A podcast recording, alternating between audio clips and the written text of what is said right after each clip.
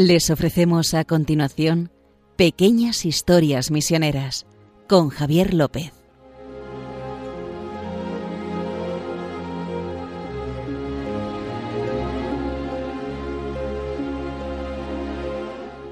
Bueno, eh, un día más estamos con todos nuestros oyentes aquí en Pequeñas Historias Misioneras, donde contamos esas anécdotas de la misión.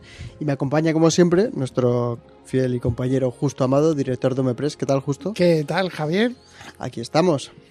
Y hoy vamos a hablar, pues, de la última entrega de esta serie que comenzamos de A Hombros de Gigantes, los centenarios que en 1922, 1822, 1622, pues se cumplen este 2022, ¿verdad?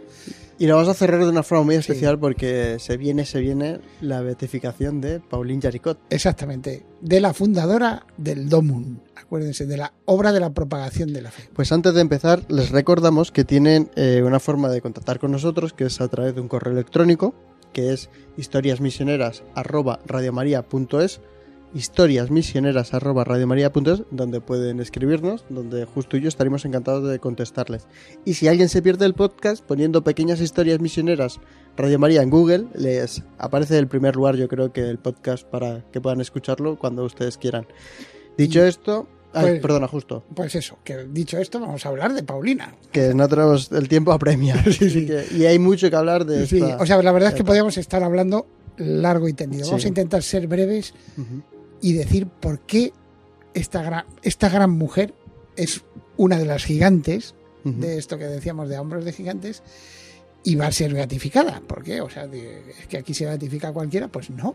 Independientemente de que es verdad que hay un milagro que no nos da tiempo a hablar, porque es que si hablamos del milagro ya se acabó. Hay un milagro que apoya su beatificación. Ya sabes que, que los milagros tanto en el Evangelio como en el caso de los santos, no son más que signos. O sea, la gente que se cura se acaba muriendo no se cura para siempre. Es un signo de la intervención divina, como diciendo, mira, que si que lo que estáis diciendo es verdad, que esta es una beata. Pues en este caso eh, hay un milagro. Pero vamos al tema de, quién es Paulina Yaricot. Pues Paulina Yaricot, que nació, fíjese, cuando quedaba un, año para que fuese el año 1800, o sea, le quedaba nada, en 1799, aunque eh, en realidad, eh, como estaba la revolución eh, etcétera, cambiaron el calendario para que no fuera cristiano, porque era hicieron un calendario anticlerical, clarísimamente. Entonces ella nació no sé qué año, el, año sexto de la República, el día tal del mes de Brumario. Eh, la verdad es que gracias a Dios es un lío y este, este calendario duró lo que duran todos los esfuerzos humanos, nada bueno, pero que cuando la escribieron, la escribieron así, ¿no? En el año 1799 de nuestro Señor. Bueno, el caso es que nació ahí. Su familia era una familia muy acomodada. Pero uno dice, bueno, es decir, de ricos. Sí, sí, pero hay que empezar que su padre, que ya saben que eh, los, los, que le daban eran los hijos mayores. Esto es como en, Cataluña todavía sigue siendo así el derecho aquí en España. ¿no? Los que le daban eran los hijos mayores. Y el padre, pues era, creo que era el octavo de doce o sea que el hombre que era de un pueblo se fue a Lyon a trabajar con una mano delante y otra detrás, a trabajar en la industria principal de Lyon, que era la seda. O sea, era, Lyon producía muchísima seda, de prácticamente toda la seda que se, que se usaba en Europa, la de prestigio era la de Lyon. Y entonces, y a base de mucho trabajo, empezando como un aprendiz, acabó teniendo su negocio propio, etcétera, etcétera. Y, y se hizo, oye, un buen pasar es así que se acabó siendo el, más rico de sus hermanos. Pero siempre muy católico, o sea, siempre con su misa diaria, trataba a los, a los obreros con caridad, etc. Bueno, o sea que estamos hablando de una familia que era así. Y Paulina nació allí. Eh, eh, es, es, verdad que eh, nació en una época muy mala, como les estoy diciendo. De hecho, a su padre casi lo, lo matan. Porque mataron a 2.000 personas como Lyon, Lyon no era especialmente revolucionaria, entonces cuando estalló la Revolución Francesa mandaron un ejército a meterla un poco en cintura y mataron a 2.000 personas, de ellos 138 sacerdotes. Sacerdotes que simplemente lo único, lo único que habían hecho era no jurar la constitución eh, laical del clero, es decir, no hacerse curas de la iglesia de Francia, prácticamente como si fuera la iglesia de Inglaterra. Se negaron porque eran obedientes a la iglesia y los mataron por eso. Y a mucha gente también lo mataron ahí. Bueno, entonces, y el, el padre de pues eh, tuvo que salir a arreglarle unos asuntos a sus hermanos de, casas y ventas y tal. Y le dijeron, no vuelvas, que como vuelvas... ya, te va a tocar. y contra toda... Entonces tuvieron tres años sin volver a Lyon. Y contra todo pronóstico, su casa y su fábrica nadie la tocó. O sea que cuando volvieron pudieron ponerse a trabajar tan tranquilos, como si no hubiera pasado nada. Y entonces, eh, Paulina era la séptima. O sea, era la más, la más pequeña de, de los siete. Tampoco iba a heredar nada. Esta tampoco iba, a heredar nada. tenía, pero, y era muy, muy coqueta. O sea, tenemos un cuadro de ella de verdad, que, vestida que hay con la seda, claro, si es que vivían de eso, ¿no? estilo imperio que llamaban, ¿no? y, y, claro, pues, y le gustaba. O sea, eh, en la boda de su, de su hermana mayor, pues rompió los zapatos de tanto bailar. Y su padre le llamaba Alondra, la Alondra, porque le gustaba cantar. O sea, era una, una chica movidilla, ¿no? De hecho, tuvo un noviete, pero bueno, que, que, le hizo pasar un mal momento porque eh, su madre, cuando estaba lavando la ropa, encontró un anillo. Ah, sí. Y que era un anillo que le había dado él. Ella le había dado un mechón de pelo y él le había dado un anillo. Y dijo, ¿y este anillo de quién es? Y ella callaba como, vamos, esto no, no, tiene nada que ver conmigo. No, de quién o sea, que a lo que decimos que era una chica normal, de una familia muy, muy cristiana. Eso es porque eh, siempre estaban volcados con los pobres, o sea, era, o sea, tenía muchísimo trasfondo, pero ella era un poquillo, pues así. Su hermano, su hermano sacerdote. Claro, y bueno, el caso es que bueno, pero el, hermano fue sacerdote bastante después de esto, ¿eh? Sí, sí, no, ya, ya, pero yo tuve un hermano. Era el más pequeño, de, o sea, ella era más pequeña y el otro, el que eh. estaba exactamente por encima de él, Filias, Filias. ese fue, acabó siendo sacerdote. Eso es. O sea, que, aunque después tuvo sobrinos que fueron jesuitas, etcétera. Entonces, que era, era así. Paulina era así. Pero fue entonces cuando tuvo la conversión. Fíjense ustedes que nosotros siempre tenemos que convertirnos hacia Dios. Y, a veces no es necesario ser un gran pecador para convertirte. Lo que quiere Dios es que, que sigas su camino, su voluntad, etc. Entonces, en, en, unas, en una charla de cuaresma, ahí fue donde cambió todo escuchó a un sacerdote que se llama Burtz, eh, como hablaba de lo que. que tampoco es que fuese una, la típica charla así de. ah, todo es vanidad y tal. No, no. Simplemente habló de, eso, de que tenemos que convertirnos a. Se sintió muy, muy afectada, se confesó y de la noche a la mañana nuestra querida Paulina cambió. O sea, cambió como debemos. Yo creo que es lo que tenemos que hacer todos. Y sobre todo en cuaresma, ¿no? Conviértete y cree en el Evangelio es... cuaresma siempre están diciendo conversión, pues la mujer se lo tomó. Pero sobre todo lo de la confesión fue brutal. Y ya en un programa anterior lo dijimos, mm. que hablamos de una cosa que se llama el Hotel de Die, que era un hospital de, de ahí de Lyon, un hospital gigantesco de 300 camas. Eh, y claro, ahí en, en, ese, en ese hospital, al día siguiente de su conversión, ahí estaba eh, Paulina cuidando a enfermos. Y y lo que había hecho, sus telas, sus sombreros, sus zapatos de charol, etcétera, todo eso lo cambió y se empezó a vestir como una obrera de su fábrica, de su fábrica, de la fábrica de sus que no es que vistiese mal, o sea, simplemente vestía modesta, modestamente, modestamente. Y además una cosa que, el gorrito este, no sé si han visto si ustedes ven, en el siglo XIX era un gorrito así con una orla blanca que se ponía en la cabeza. Entonces, eso empezó a ser como nosotros los, las del gorrito. Empezó a llamarse Paulina. O sea, eso, eso es muy gracioso porque ya se identificaba con ellas. Y entonces cambió, ¿por qué? Porque una de las lecturas era que de San Pablo era que hay que revestirse del hombre nuevo y ella se lo tomó al pie de la letra. Ya no puedo seguir vestiendo como antes, porque he cambiado. Entonces, ¿cómo debo cambiar? ¿Cómo debo vestir? Pues como viste todo el mundo. ¿eh? menos gorros traídos de Italia, menos zapatitos traídos de París y más una vida normal. Eso es, a, eso estaba llamada ella. Cada uno tiene un camino, pues ese es el camino que siguió. Y entonces, pues se fue ahí al hotel de Die ya, eh, y lo primero que hizo fue cuidar a una anciana. Estos hoteles, que llaman así hotel, son hospitales. Hospitales. El hospital, eh, pues la gente cuidaba de manera voluntaria. Había sí, había médicos más o menos fijos. De hecho, su hermano Filias, que acabaría siendo sacerdote, acabó siendo el capellán de este hotel, de este hotel de Die, del hospital. Pero que la gente la cuidaban muchísimos voluntarios, gente de que verdadera caridad. O sea, que, querían expresar el amor a sus hermanos. Y Paulina se presentó allí. Y uno dice, bueno, y se convirtió, y entonces, ¿por qué no se hizo monja? ¿Verdad? ¿Qué pregunta? ¿Qué pregunta? ¿Por qué no se hizo monja? Sobre todo que estamos a inicios del siglo XIX, que el, número de congregaciones religiosas también ahí en Lyon eh, eh, eh, se disparó de congregaciones religiosas femeninas. O sea, de, hecho parece como que gracias a la Revolución Francesa le pegó un rapapolvos a la iglesia, a la revolución, que hizo que las, las mujeres dijeran, ¿qué?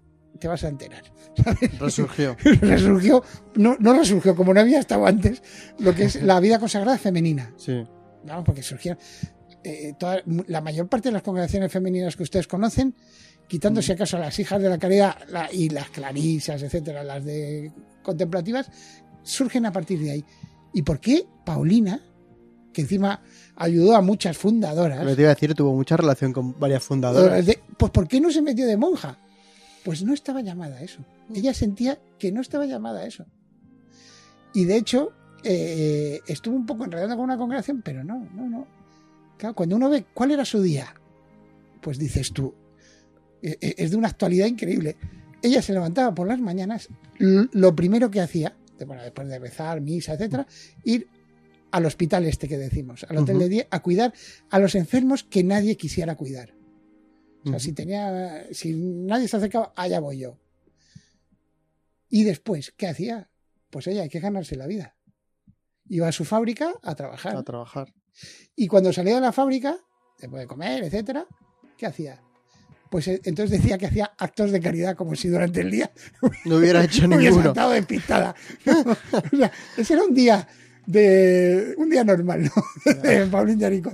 O sea, y, y, los actos de caridad eran todo, era era increíble, ¿no? Pues creo ahora vamos a hacer una pequeña pausa. Como siempre solemos meter música, pero hoy vamos a hacer una pausa especial porque estamos en el mes de mayo y Radio María tiene una cosa muy importante que hace en mayo que es la maratón. Y la maratón sirve, le pedimos, le pide sobre todo Radio María y nosotros también, que estamos aquí colaborando con esta cadena tan buena y tanto bien que hace, e oración y un poco de ayuda para poder mantener esta, esta emisora, porque es, esta solo se mantiene a través de los voluntarios.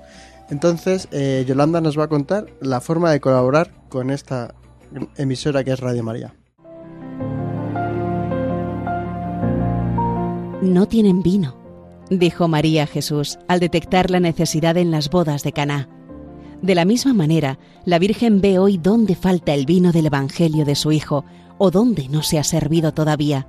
Por ello, en el mes de mayo, Radio María celebra su maratón, que es cada año una fiesta de amor en la que Jesús nos pide llenar de agua las tinajas de nuevos proyectos que Él convertirá en vino que a través de las ondas llenará de auténtica alegría los corazones de millones de personas que comprobarán que quien reza no tiene miedo al futuro. ¡Qué privilegio! Recoger dones para que el Señor pueda hacer milagros. ¿Quieres tú también formar parte en esta fiesta? Colabora puedes hacerlo sin moverte de casa con una simple llamada al 91 822 8010 o a través de nuestra página web www.radiomaria.es, donde verás los números de cuenta a donde podrás realizar una transferencia bancaria o a través de pasarela de pago con tarjeta. Además, tenemos disponible el método de pago Bizum. Y si quieres que tu donativo desgrabe, no olvides indicar tus datos personales, incluido tu NIF. Recuerda, quien reza no tiene miedo al futuro. Radio María. Pues después de haber escuchado a Yolanda y animarles a que sigan ayudando a esta cadena para que podamos seguir contando pequeñas historias misioneras, retomamos con Pauline Jaricot, que la, es la mujer del Domun, ¿verdad? La mujer del Domun y, Bueno, el caso es que les hemos contado cómo su conversión y entonces tuvo, tuvo una idea porque su, hermano estaba estudiando en París y conocía muchísimos misioneros que le pedían ayuda, pero de todas partes, sobre todo de Asia. porque ahí estaban las misiones extranjeras de París, que es una institución muy importante en la historia de la Iglesia, y entonces las cartas de los misioneros y todo se las casi se las transcribía a su hermana diciéndole, pero tú no te puedes imaginar lo que las necesidades que hay. Entonces, estaba un día jugando a las cartas, porque sí, empezó a pedir ayudas para los misioneros, estaba jugando a las cartas, así una típica noche de, otoño-invierno, jugando a su familia las cartas al lado, ella estaba ahí al lado de la chimenea, y, dice que ahí fue cuando tuvo la idea. Dice, ¿por qué no hacemos una especie de decenas? ¿No? como las, como las barajas, ¿no? Pues bastos, pues, espadas, etcétera. Hacemos eh, unos grupos de 10 que den una monedita semanal y una oración. Oye, y esos grupos de 10 se juntan en grupos de 100 y esos en grupos de 1000 y ya está.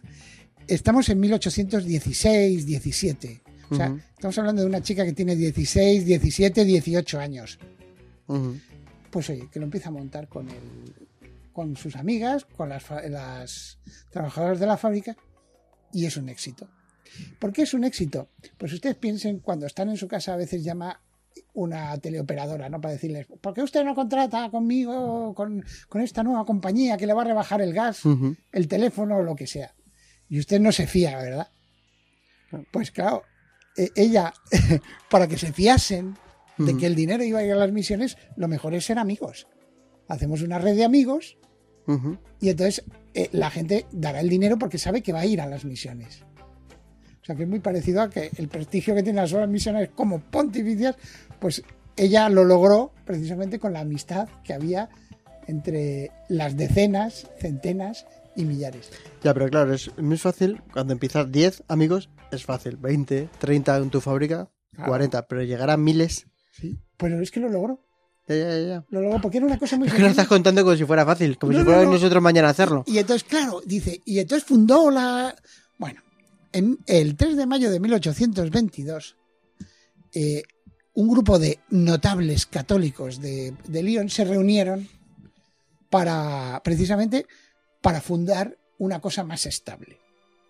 Y entonces se, pone esa fecha como la hora de la propagación de la fe, la fundación, que lo que hicieron fue eh, vamos, pillar todo esto que ha hecho Paulina y poner y, darle una especie como de acta fundacional, con actas. Y a partir de ahí se hizo un consejo. Eh, eh, hay, que dejar claro que no estaba Paulina en esa reunión, porque era una mujer.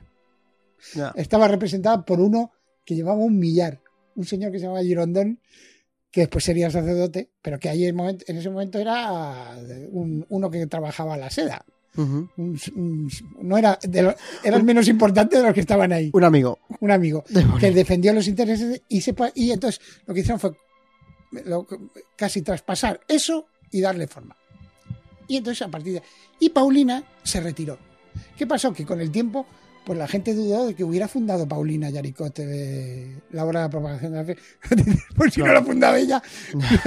o sea, al final, a, veces los papeles pueden a las realidades. Eh, y esto es, eh, eh, o sea, lo que más nos enseña Paulina, y por eso yo creo que tiene que ser beata, es porque las cosas se hacen haciendo.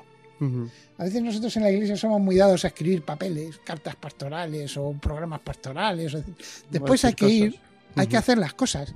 Si hay que rezar, se reza. Si hay que predicar, se predica. Y si hay que pedir, se pide. Y si hay que pedir, se pide. Se hace así. O sea, no, no te tienes que inventar una cosa rara. Se hace así. Bueno, el caso es que fundó esto y, y, fue terrible. Empezó a subir de dinero. O sea, llegó a tener, eh, eh, a, recaudar en cuestión de tres o cuatro años 270.000 euros. de, perdón, francos de aquella época, que era una barbaridad. o sea, es que era un dineral. Pero nada, nada. Y les vuelvo a decir, de monedita en monedita. O sea, hecha con pequeñas privaciones semanales. O sea, que es que era, era increíble. Bueno, y mientras tanto, ella iba cambiando espiritualmente. O sea, iba teniendo eh, eh, pues un encuentro con Dios impresionante. Y lo tuvo sobre todo en la Eucaristía. Y, es y hay un libro, o sea, como siempre pasa con los santos, que lo hemos visto, Javi, que les mandan sus confesores y tal, y su director que escriban, ¿no? Como a, Santa Teresita, Niño Jesús. Pues esta tiene sus libros escritos, o sea, sus cartas, sus pero tiene el libro más importante es el que dedicó a la Eucaristía, que es, es, en mi opinión, es muy, muy profundo. Y de hecho vamos a rezar una oración que está sacada de ahí y no está traducido como siempre muchas cosas. Esto es casi, nos tenemos que acusar nosotros, porque ahora, ahora con la beatificación de Pauline Yaricot estamos sacando libros y ha salido una biografía en la BAC, muy buena, pero, bueno, que, también han hecho un buen documental en Estados Unidos. Claro, o sea Desde que, la SOMP vamos a lanzar también un vídeo. Entonces, el libro que escribió ella, la traducción viene a ser más o menos El amor infinito a la divina Eucaristía, que lo escribió, se lo, se lo hago notar, con 20 años. O sea, pues es de una profundidad asombrosa. Además, eh, eh, o sea, lo que deja claro es que hay que contemplar los misterios de Dios y de, y de la vida de Cristo ante Él mismo que está presente. Eso es prácticamente lo que... Y después comulgar. Dice, wow, comulgar, ¿qué pasa con...? En una época en la que no se comulgaba habitualmente, que era, se comulgaba en Pascua Florida, como dicen los mandamientos de la iglesia, ¿no? pues era así. Y paso a lo, a lo, al el siguiente hito, porque nos queda muy poco tiempo, es funda poco después la obra de propagación del buen libro. Que eso normalmente nunca hacemos referencia a esto, pero que tenía 800 personas distribuyendo libros por toda Francia. O sea que es que también eh, era una... Y lo más importante, que fue lo que le dio más fama, es el Rosario Viviente. El Rosario Viviente es lo más importante. ¿Por qué? ¿Por qué el Rosario Viviente es muy importante? Porque le, recibió el apoyo decisivo de los papas. O sea, del Papa Gregorio de aquella época, pero, pero sobre todo del nuncio, que estaba en, Y encontró un poco de oposición. ¿Qué es el Rosario Viviente? Pues es muy sencillo. En la Revolución, una de las cosas que quemaban eran los rosarios. O sea, y y curiosamente, fíjate que listos, dice, para el mal, que listos eran. si nos cargamos el rosario, se acaba la piedad popular y ya está, ya lo tenemos. o sea, eran listos. Y se cargaron, la devoción del rosario quedó demolida. Entonces eh, Paulina dice, pero ¿cómo vamos a lograr acercar a la gente al rosario? ¿Tú te crees que se va a poner la gente a rezar 50 Ave Marías? Además, solo. Es que y después meditando. Entonces dice, pues ya sé lo que vamos a hacer que recen solo un misterio. Pero si se juntan, en aquella época no, estaban los misterios estos luminosos que metió Juan, Pablo, II, eran 15. Entonces dice, reunimos a 15 personas, cada una reza un solo misterio de los 15, se van distribuyendo, y a la vez los 15 rezan los 15 misterios a la vez en un día. Y cada uno, aparte de... Acuérdense que el rosario no solo es rezar en la Rosa de María, es contemplar el misterio con los ojos de María. El misterio, nacimiento de niño Jesús. Pues lo conté. Entonces, de una manera, y ella decía que es, así 15 personas son como, como carbones.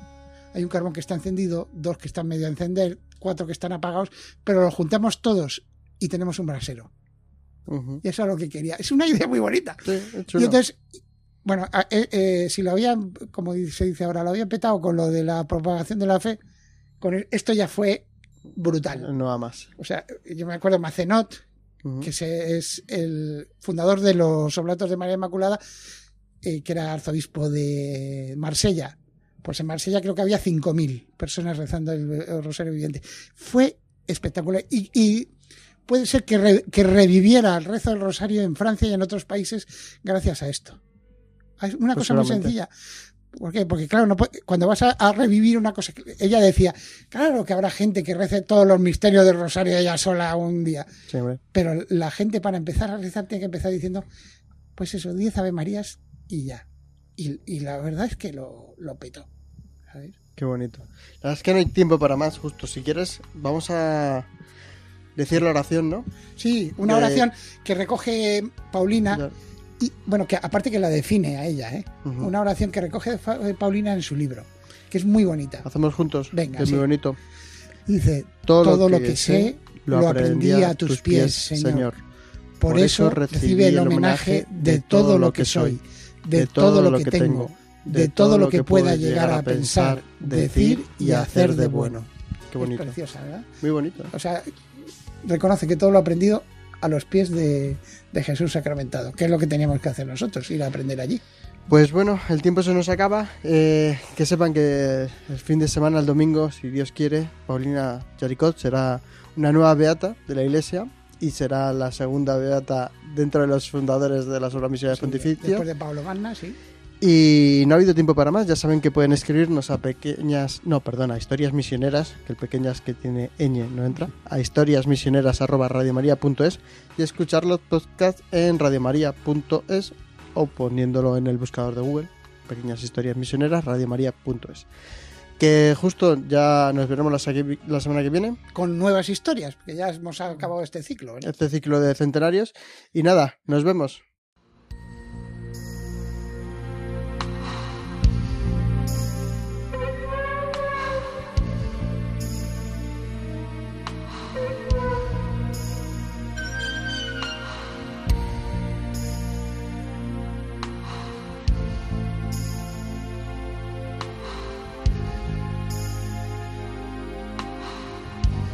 Han podido escuchar en Radio María Pequeñas Historias Misioneras, un programa dirigido por Javier López.